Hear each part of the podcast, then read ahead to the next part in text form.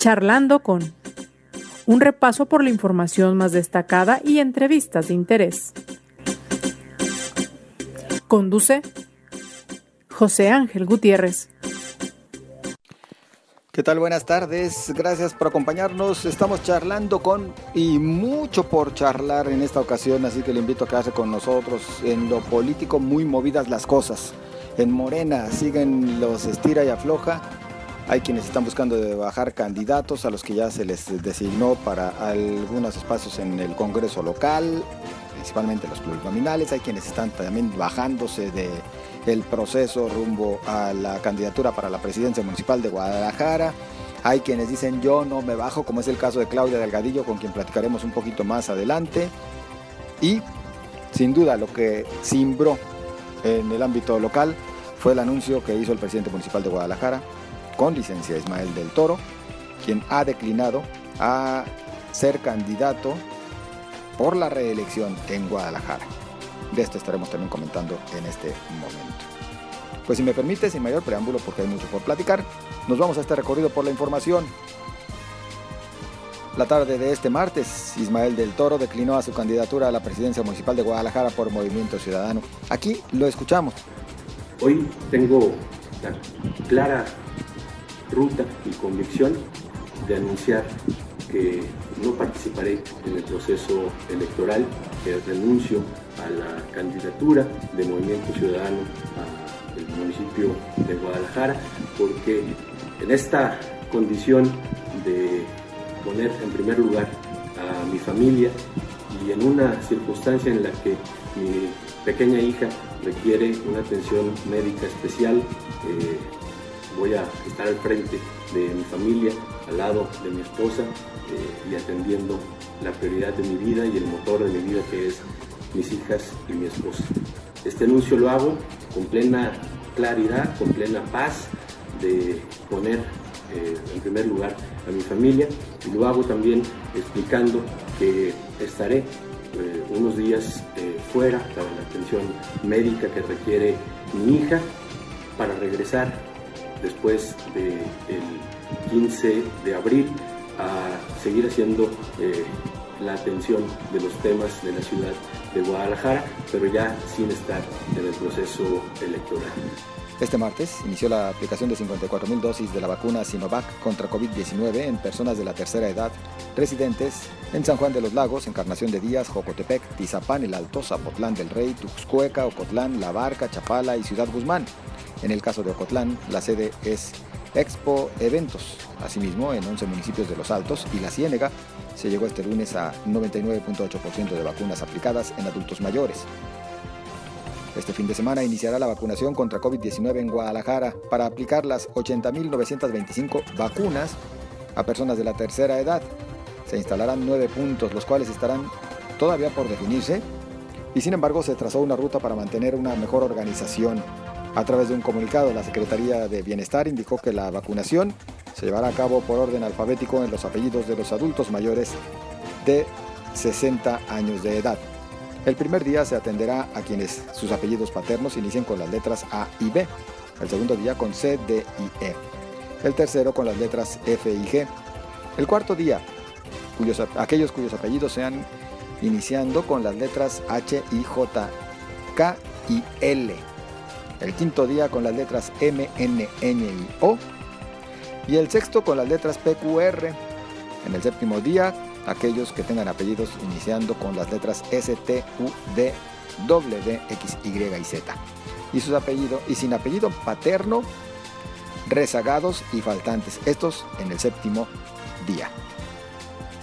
Aunque la decisión de dónde y cómo se aplicarán las vacunas contra COVID-19 depende del sistema de salud y del gobierno federal, la Universidad de Guadalajara se encuentra lista para poder implementar en el estacionamiento del auditorio Telmex y otros recintos el sistema Drive-Thru para aplicar de manera rápida la vacuna. Así lo informó el rector de la Universidad de Guadalajara, Ricardo Villanueva. El fiscal del Estado, Gerardo Octavio Solís, confirmó que el presidente municipal con licencia de Casimiro Castillo, Alfredo Sevilla Cuevas, fue asesinado de un impacto de bala en la cabeza. De acuerdo al resultado de la autopsia, con lo que se descarta que su muerte haya sido producto de un accidente. El Instituto Electoral y de Participación Ciudadana aprobó modificar el acuerdo referente a la distribución del financiamiento público estatal para el ejercicio 2021 entre los partidos políticos nacionales y locales, solamente en lo relacionado a gastos de campaña. Integrantes del partido Morena en Jalisco se encuentran inconformes con la lista de candidatos a diputados locales que fue dada a conocer el pasado fin de semana, porque los que ahí aparecen no cumplen con los requisitos que se marcan en los estatutos del partido, de manera que dichas candidaturas son ilegales, considera el integrante de la red de militantes fundadores de Morena en Jalisco, Miguel de la Rosa Figueroa. La comisión dictaminadora del Centro Histórico de Guadalajara aprobó la instalación de la Feria de la Pitaya y la venta de empanadas, así como la Feria Artesanal. En el caso de las pitayas y guamúchiles, esta se instalará en las nueve esquinas y Plaza Mexicalcingo a partir del 17 de marzo con un máximo de 52 vendedores. El coordinador de la fracción del PRI en el Congreso, Manuel Alfaro, presentó un acuerdo para que comparezcan en el Congreso la Dirección de Gestión de Agua y el CIAPA con el fin de que expliquen la problemática del desabasto de líquido con claridad. Organismos de la sociedad civil acudieron esta mañana a la presa Calderón, donde acusaron que los mensajes gubernamentales sobre el desabasto de agua en la zona metropolitana de Guadalajara tienen una doble intención para justificar la construcción de la presa del Zapotillo. El secretario de Educación, Juan Carlos Flores Miramontes, informó a través de sus redes sociales que dio positivo a COVID-19. En los próximos días trabajará desde su casa. En la información nacional, otro juez federal ordenó frenar la entrada en vigor de la reforma energética del presidente Andrés Manuel López Obrador, luego del freno que el días pasados emitió el juez Juan Pablo Gómez Fierro. El presidente Andrés Manuel López Obrador informó que este martes Carlos Romero de Champs renunció como trabajador activo de Pemex porque era inmoral que estuviera de vacaciones hasta el 2024. Ahí tiene usted parte de la información más destacada. ¿Era inmoral? pues que no haya trabajado prácticamente toda la vida Romero de Champs. Es más, podríamos decir, y no estaríamos mintiendo, que apenas nos vamos enterando que trabajaba. Digo, para renunciar a un puesto de trabajo, primero hay que estar trabajando, ¿no? Dígame usted desde cuándo no trabajaba realmente en Pemex. La grilla no cuenta, ¿o sí? Bueno, pues mucho por platicar. Vaya que lo que llama la atención es esta declinación de Ismael del Toro, Mire, hasta donde sabemos, en efecto, tal como lo señala el propio del toro, pues su pequeñita eh, sí tiene algunos padecimientos que la ponen en riesgo en cuanto a su salud. En esa parte nosotros le deseamos pronta recuperación para la, beba, para su hija menor. En ese sentido, vaya desde aquí, pues la mejor de las vibras. Por supuesto que también viene la otra parte, la especulación política, por aquello de que existe el riesgo para Movimiento Ciudadano de perder Guadalajara. Esa otra conjetura, pues seguramente se podrá resolver poco a poco en los próximos días. Y también ahora viene la especulación de qué va a suceder. Bueno, hasta este momento en que estamos eh, realizando este espacio, tendríamos que decir que se habla de dos opciones. Pablo Lemos Navarro quien es presidente municipal de Zapopan con licencia y quien ya estaba anotado como candidato a diputado por la vía plurinominal. O bien también se habla de Verónica Delgadillo, Verónica Delgadillo como la posible candidata. Aunque aquí Verónica Delgadillo podría pues eh, terminar entrando como en la sustitución de Pablo Lemus, o no descartemos que hasta Zapopan, ¿eh? con algún movimiento que se pueda hacer también allá, no lo sabemos. Pero bueno, por lo pronto nosotros le invitamos a acompañarnos. Me da gusto saludar en la línea telefónica a Tomás Figueroa, diputado local. Recientemente llega al Congreso del Estado, era eh, suplente y bueno, en torno a Tomás Figueroa hay que referirlo tal como es, pues eh, se empezó a comentar bastante porque llega como legislador eh, por el Revolucionario Institucional y eh, renuncia al tricolor para sumarse a la bancada de Movimiento Ciudadano. Bueno, hay mucho por platicar, tanto de la labor legislativa como de este tema que, insisto, bueno, pues en los días pasados sonó bastante. Diputado, ¿cómo estás? Buenas tardes. ¿Qué tal, José ¿Cómo estás? Muy buenas tardes. Un saludo a ti y a todos tus radioescuchas. Los motivos de Tomás Figueroa para decidir al final de cuentas integrarse a la bancada de Movimiento Ciudadano, cuando algunos dicen, bueno, pues es que pues tendría que respetarse y quedar en el tricolor, etcétera, etcétera. Se repitió la historia como ya ha ocurrido en otros casos de diputados. ¿Por qué tomas esta decisión? Mira, eh, en principio, José Ángel, el sábado eh, emití un comunicado de las razones y que están allí debidamente puntualizadas.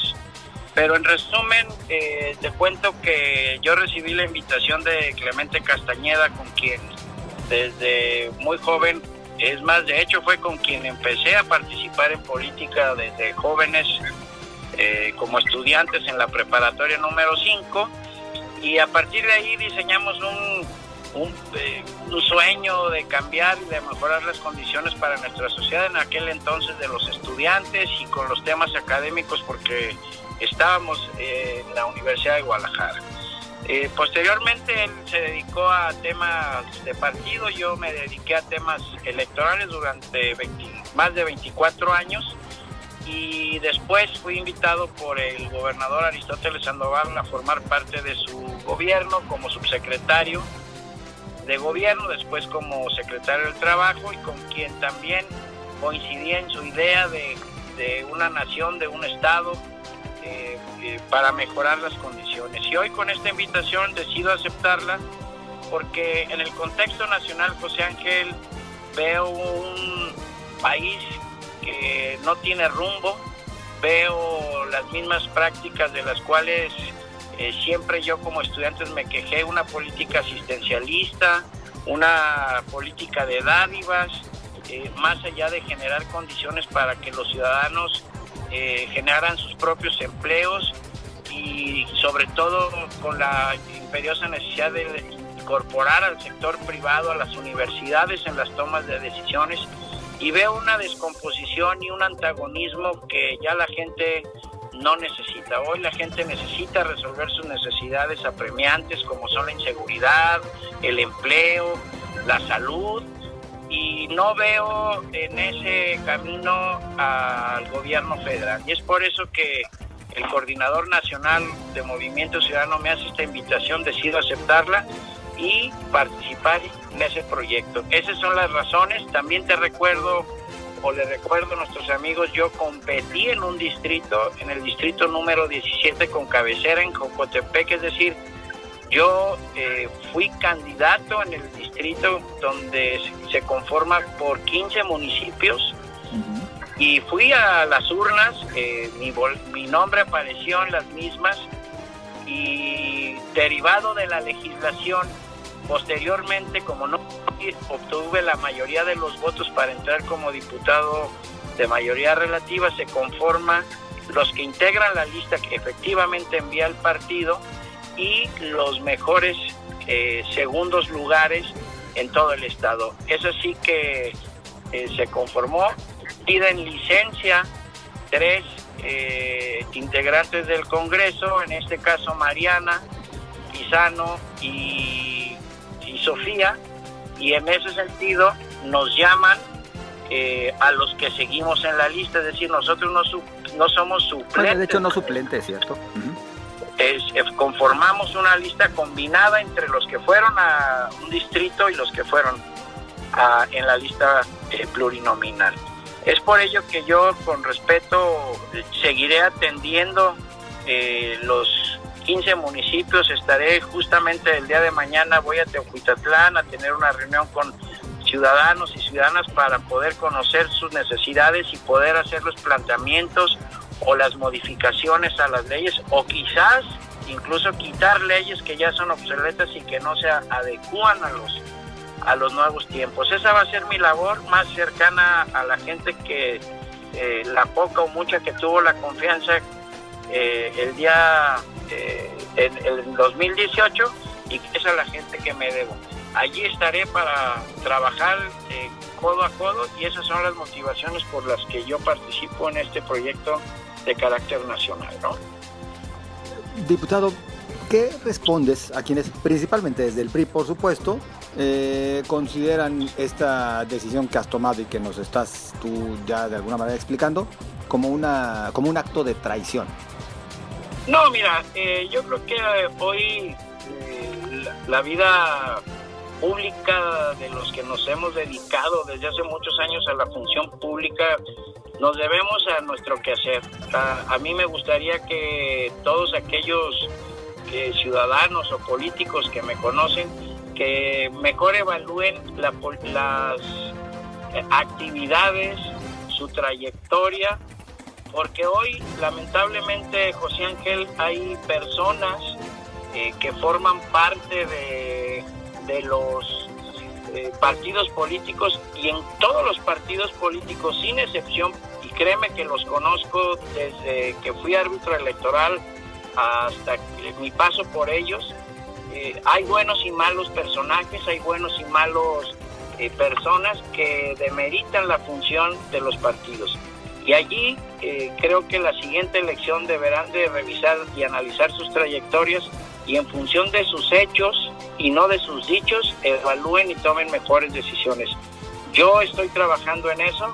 A mí me gustaría hablar de la trayectoria que yo tengo, si me he equivocado como todos, pero las veces que me he equivocado he recompuesto, me ha servido como experiencia y me ha ayudado a seguir creciendo y ponerme siempre al servicio de la gente, que esa es mi principal prioridad. Diputado, y bueno, ya en la labor en el legislativo, por cuestiones de tiempo, eh, nos, nos, brincamos un poco a esto para alcanzar a platicar, porque pues ustedes ya han iniciado todo este proceso para elegir a los integrantes del Consejo Estatal de Participación Ciudadana y Popular para la Gobernanza. ¿Nos gustas platicar un poco? Sí, mira, eso la verdad es que ustedes recordarán, José Ángel, esta legislación se eh, aprobó hace poco más de dos años, donde una parte importante era la integración de ciudadanas y ciudadanos en distintas disciplinas, 14 para ser exactos, y allí eh, el día de hoy la sesión de la Comisión de Participación Ciudadana que me honro en presidir ya recibió el dictamen del comité técnico donde 290 personas participaron en esta convocatoria que fue un proceso complejo eh, porque si bien es cierto Jalisco es innovador en materia de participación ciudadana o de inclusión de los ciudadanos en los asuntos públicos, eh, también es cierto que hace falta mucho por hacer en este terreno de construcción de democracia. Y así aprobamos el acuerdo legislativo para inmediatamente lo firmamos. El día de hoy estuvo presente la eh, por parte del Comité Técnico Margarita Sierra, quien eh, nos hizo llegar estos dictámenes. Eh, se aprobaron en comisión, los remitimos de manera inmediata a, a la presidencia de la mesa directiva para que a la brevedad, que ya en estos momentos me acaban de confirmar que el jueves tendremos sesión para insacular a 11 personas de los 222 que cumplieron los requisitos en cada una de las disciplinas que establece la propia legislación. Y posteriormente una vez que eh, salgan insaculadas estas personas por temas como lo manifestaron desde la convocatoria de manera libre cada uno podría participar en la disciplina que eh, establece la legislación y será así como podremos hacer la insaculación eh, eh, de manera a través de urna y sacarlo al azar para poderles tomar a más tardar, y ese es el compromiso, a más tardar el día martes, tomarle protesta a estos ciudadanos para que se integre ya este Consejo Ciudadano y cerrar por completo ya la modificación a esta legislación. ¿De qué se encargará? ¿De qué se encargará este? Se encargará de aplicar, eh, eso es muy importante, eh, José Ángel, eh, este sistema que se acaba de, que creó, es el sistema de participación ciudadana donde las herramientas que establece la propia constitución, recuerda que las formas de participación ciudadana desde 1998 están en ley, que fueron las de referéndum, plebiscito, iniciativa popular. Posteriormente se incorporaron otras más para llegar a 13 y hoy día contamos con 16 herramientas de participación ciudadana o mecanismos. Te hablo desde la revocación de mandato, te hablo desde la creación de consejos ciudadanos, te hablo de presupuestos participativos. Entonces, esta ley va a ser la que reciba todas estas solicitudes de ciudadanas y ciudadanos, de gobernantes, para poder eh, pues, someter a consulta los temas que la propia ley establece. Para ello, esta, esta ley obliga al comité de hacer primero capacitación, informar, cosa que me parece vital en, este, en ese sentido, de decirle a los ciudadanos cuáles son las herramientas y cómo pueden participar de manera más activas en las decisiones que toman o que tomamos los que administramos eh, los recursos públicos. Esa es la parte fundamental y en esa es la que yo celebro que el día de hoy y a más tardar el martes estemos aprobando para que arranquemos y en eso eh, participemos en la discusión todas y todos, gobierno, sociedad, desde el poder legislativo, desde las organizaciones civiles eh, no gubernamentales, para poderle hacer saber a los ciudadanos todas las herramientas que existen para su aplicación. Pues habremos de estar al pendiente entonces de quienes integran este consejo y por lo pronto, diputado, pues para que ya se comience a, hacer costumbre el uso de estos mecanismos, ¿no? Así es, así es. Aquí, te digo, Jalisco fue eh, punta de lanza en materia de participación ciudadana. Se han aplicado algunos mecanismos unos no se pudieron concretar por los requisitos complicados que había, se hicieron modificaciones. A mí me tocó como subsecretario de Enlace Legislativo elaborar la iniciativa que presentó en aquel entonces el gobernador, eh, donde se bajaban los requisitos incluso para los eh, candidatos independientes, para presentar iniciativas populares, para llevar a cabo una revocación del mandato que le otorgaron los ciudadanos en las urnas de manera anticipada siempre y cuando incurrieran en alguna responsabilidad eh, que establece la propia legislación y entraron mecanismos de responsabilidad, incluso el de prometer algo y no cumplirlo. Esa es una causal para que se le pueda solicitar una revocación de mandato a un diputado, a un regidor, a un gobernador o a un presidente municipal. Pues diputado Tomás Figueroa, esperamos haya más oportunidades de platicar acerca de este y otros tantos temas.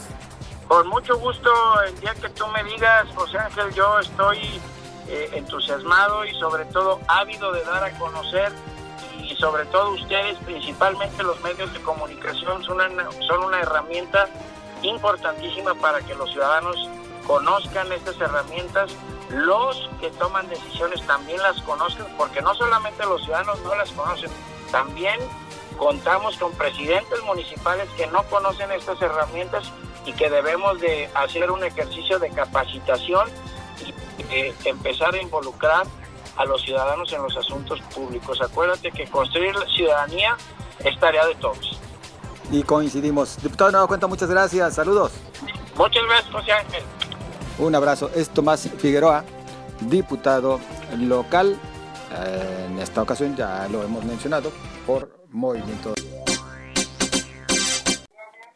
Bueno, y en la otra línea telefónica saludo a Claudia Delgadillo. Claudia Delgadillo, regidora con licencia de Guadalajara y de quien sabemos, bueno, tiene aspiraciones para ser candidata de Morena a la presidencia municipal de Guadalajara, en una contienda que cada vez se vuelve más apretada, en una contienda en la que, por cierto, hacia el interior de Morena, pues hay dimes y diretes porque se están acusando hacia un lado y hacia otro con infinidad de cosas y pareciera que la elección de las elecciones, la madre de las elecciones en Morena, pues es hacia Guadalajara, donde hay las principales diferencias y Claudia Delgadillo ha sido muy insistente en que ella se espera hasta que las encuestas determinen resultados. Todo esto partiendo de lo que está contemplado en los estatutos del propio Morena, porque otros ya han declinado. Claudia, te saludo, ¿cómo estás? Buenas tardes. José Ángel, con el gusto de que me estés entrevistando para poder informar a todo el auditorio cómo está el proceso en este momento de Morena. Pues a ver, Claudia, ¿en qué van en el proceso? Bueno, pues decirte primero que tu servidora del día de hoy estoy muy satisfecha. Me entregaron la encuesta de parametría, que es una encuestadora que sacó el triunfo de Mario Delgado, pero además es una de las encuestas que sí está registrada ante el INE y no es como otras que están circulando aquí en Guadalajara, que son encuestas patito. Esta tiene su registro nacional, tiene los datos y dicen que tu servidora, gracias al apoyo de todos los habitantes zapatíos, llevo la preferencia eh, y soy la más rentable. Entonces, ahora solamente esperar que llegue el tiempo eh, en que venga nuestro presidente nacional a decirnos quién será el candidato, pero sin duda esta encuesta nos da muy buenos números para poder llegar a ese espacio y poder ayudar a nuestra gente, José A ver, Claudia, otros aspirantes, incluido por ejemplo Antonio Pérez Garibay, declinaron ya, y hay que decirlo como es, eh, han declinado a favor de Carlos Lomelí. Claudia Delgadillo no se baja de la contienda. No, no, no, estoy en la contienda igual que, que muchos compañeros y también platicarte algo. Eh, llegaron aquí y me acompañaron compañeros de nuestro partido, Neftali Morales, el licenciado Paco, un hombre que ha trabajado mucho en las cosas de Guadalajara, y hoy declinaron por tu servidora, pero yo quiero que todos me ayuden. Entonces, si las encuestas va bien, si yo soy honesta y tengo mucho trabajo, José Ángel, primeramente Dios, ahí vamos a estar. Claudia, tendríamos que decir, a propósito de esta encuesta de parametría, de alguna manera lo que nos muestra es que Morena, si hoy fueran las elecciones, obtendría mayor cantidad de votos que Movimiento Ciudadano. Y lo... Porque tu servidor y un equipo de gente que participamos en, en nuestro partido Morena, hemos trabajado y hemos ayudado, escuchado y resuelto los problemas de los habitantes de Guadalajara. Y de hecho en esta misma encuesta apareces tú como más rentable de alguna manera, Claudia. Sí, eso me tiene muy contenta, José Ángel. A ver, si me lo permites, yo tendría que referir, por ejemplo, eh, en algunos de los careos de esta encuesta, de la cual nos hiciste favor de compartirnos eh, copia.